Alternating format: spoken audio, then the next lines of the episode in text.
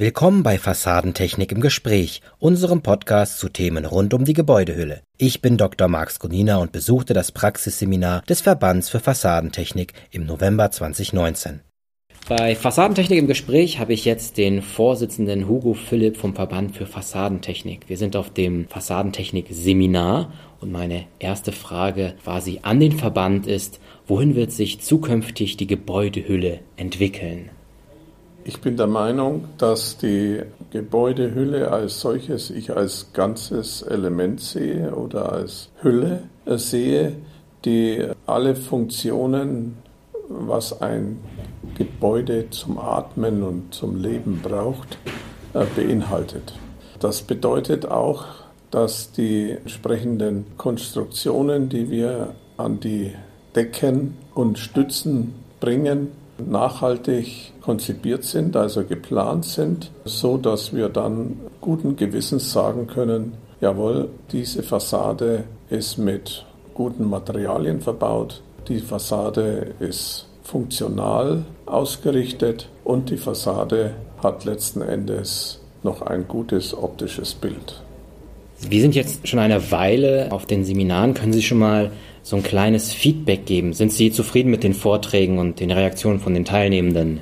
In diesem Jahr ist es so, wir haben diese Themen zusammengetragen und ich muss sagen, ich bin sehr, sehr positiv überrascht, dass wir so guten Zulauf haben oder wir sind fast verwöhnt damit, dass wir immer um die 300 Leute haben und die an dem Seminar teilnehmen. Und ich muss einfach sagen, die Vorträge, die wir gehört haben, gestern und auch bis heute zur Stunde, die sind alle für mich mit der Note 1 zu versehen. Mögen Sie einmal erklären, wie Sie das Seminarprogramm zusammenstellen? Also sprich, wie überlegen Sie, welcher Vortrag wann passt oder was wollen Sie quasi auch den Zuhörenden mitgeben? Nehmen wir das nächste Seminar, das habe ich relativ gut schon im Kopf stehen. Und wir wollen uns 2020 bereits wieder mit einem ganz aktuellen Thema. In der Welt gibt es Krisen, in der Welt gibt es Mord und Totschlag befassen. Ich will Fassaden mit der Sicherheitstechnik, will ich gerne das nächste Jahr in dieses Seminar bringen. Und wenn ich sowas entwickle, dann muss ich mir überlegen, was ist da wichtig zu wissen. Und ich werde im nächsten Jahr zum Beispiel hergehen und werde bei der Sicherheitstechnik einmal Fachfirmen nehmen, die prädestiniert sind. Da gibt es mir bekannt zwei große Firmen und die werde ich als Referenten herholen, um zu zeigen, welche Projekte führen die so aus. Die sollen mal mir Bilder zeigen, die sollen mir mal Details zeigen, dass der Mensch oder der Betrachter, der Planer erkennt, so müsste man oder so ist eine brenghemmende oder beschusshemmende Fassade in der Praxis geplant. Und wenn das ist, dann will ich noch dazu die Polizei mit ins Boot nehmen. Das äh, ist so die Entwicklung. Und dann mache ich mir natürlich Gedanken, was ist noch am Markt draußen aktuell oder aus meiner beruflichen Erfahrung. Das ist die Gerüststellung. Gerüste ist ein ganz heikles Thema, wird immer schwieriger.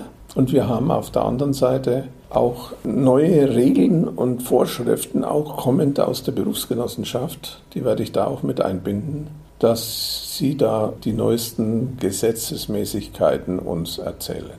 Und das sollte so das, das Inhaltliche sein. Also einerseits die Sicherheitstechnik, das ist der eine Block, und der zweite Block ist natürlich die Gerüststellung damit haben Sie so ein bisschen meine Frage, was erwartet uns im nächsten Jahr, vorangenommen. Äh, aber gar kein Problem. Ich habe noch eine Frage zu den Studenten. Ja. Und zwar sind ja immer mehrere Studenten eingeladen.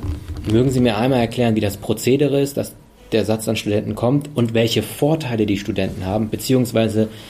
Also meine Intention war eine sehr gutmütige. Ich bin Lehrbeauftragter in der THBW in Moosbach und in Rosenheim an der TH da und mir ist es wichtig, dass wir die jungen Leute besser noch an die Konstruktion heranführen, nicht dieses allgemeine Digitale und bla bla, sondern ich will, dass die, die Details, die wir am Bau brauchen, damit kein Wasser reinkommt.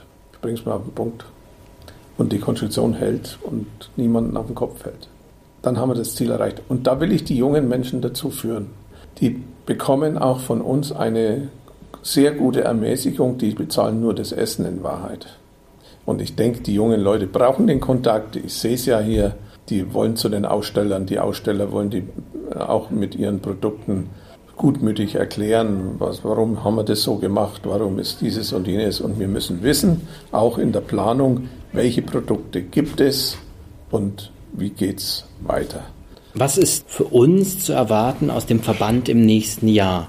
Um das Schlagwort BIM mal kurz zu sagen, wir sind vom Verband her auch dabei. Wir werden hier nicht das Rad erfinden, sondern wir werden äh, nur das begleiten und wir werden sagen, für unsere Mitglieder haben wir die und die Empfehlung und die werden wir in einer kleinen Broschüre oder Richtlinien werden wir die an unsere Mitglieder geben oder wer es will, der kann es haben. Vielen, vielen Dank. Ich sprach gerade mit dem ersten Vorsitzenden Hugo Philipp vom Verband für Fassadentechnik. Herzlichen Dank, dass Sie sich die Zeit genommen haben. Ja, bitteschön.